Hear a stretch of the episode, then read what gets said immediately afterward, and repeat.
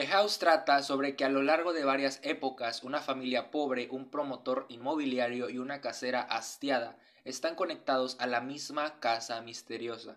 La nueva película de Netflix se divide en tres capítulos. Cada uno está dirigido por un director diferente, los cuales exploran una historia relacionada con la misma casa.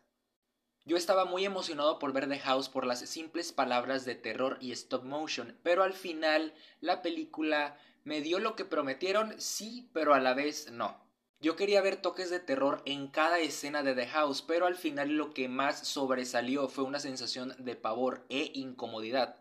Personalmente mi parte favorita fue la primera que se titula Y se escucha adentro se teje una mentira. Fue dirigida por Mark James Rhodes y Emma de Suave y en esta historia que podemos decir que es una historia de origen, para no decirles spoilers, pues me resultó un poco difícil saber si en realidad hay algo sobrenatural en esta historia o si solo se trata de algún experimento psicológico.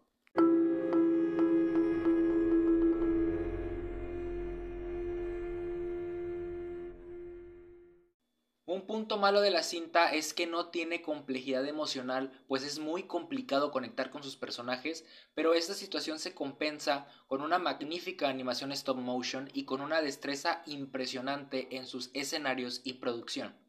Mientras que las primeras dos historias son muy buenas y tienen un increíble potencial, la tercera, que está dirigida por Paloma Baeza, es la que menos atrae, pero lo que más se rescata de esta historia es la sensación de desesperación que el argumento te transmite.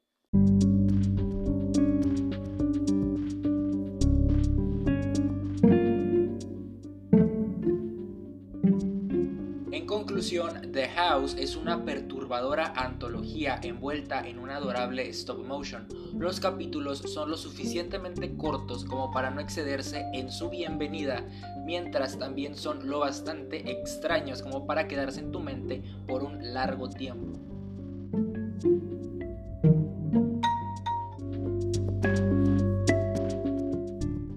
Mi calificación final para The House es un 8.0.